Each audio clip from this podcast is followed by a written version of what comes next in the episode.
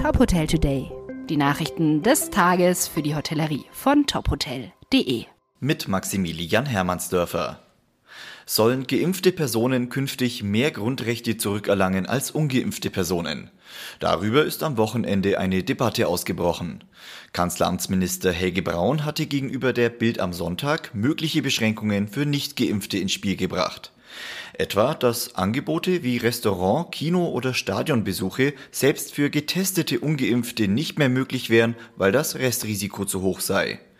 Kritik an dieser Aussage kommt unter anderem vom Kanzlerkandidat Armin Laschet, den Linken und der FDP. Der Deutsche Hotel- und Gaststättenverband fordert die Bundesregierung derweil dazu auf, neue Entscheidungskriterien für die Beurteilung der Infektionslage zu entwickeln.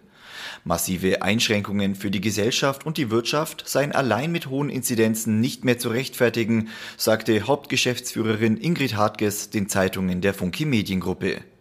Es müssten weitere Faktoren wie die Impfquote, die Krankheitsverläufe, der Hospitalisierungsgrad und die Sterberate berücksichtigt werden.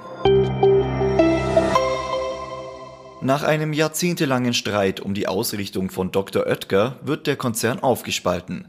Das teilte das Unternehmen Ende der vergangenen Woche mit. Die Gesellschafter Alfred, Karl Ferdinand und Julia Johanna Oetker übernehmen gemeinsam unter anderem die Töchter Henkel Co. Sektkellerei, die Martin Braun Backmittel KG sowie einige Häuser aus der Hotelsparte. Richard und Philipp Oetker behalten den umsatzstärksten Teil mit Lebensmitteln, die Radeberger Gruppe und ebenfalls einige Hotels. Die Trennung der Geschäftsbereiche soll noch in diesem Jahr vollzogen werden. Für die rund 37.000 Mitarbeiter soll sich nichts ändern. Starkoch Alfons Schubeck bekommt Ärger mit der Justiz. Wie das Bundesamt für Justiz mitteilte, hat der mit Insolvenz und Steuerermittlungen kämpfende Gastronom seit 2017 keine Geschäftsberichte mehr veröffentlicht. Das BFJ hat deshalb ein Ordnungsgeldverfahren eingeleitet. Schubeck droht eine Strafe von mindestens 2500 Euro und höchstens 25.000 Euro. Laut BFJ könnte bei Schubeck mittlerweile eine beträchtliche Summe zustande gekommen sein.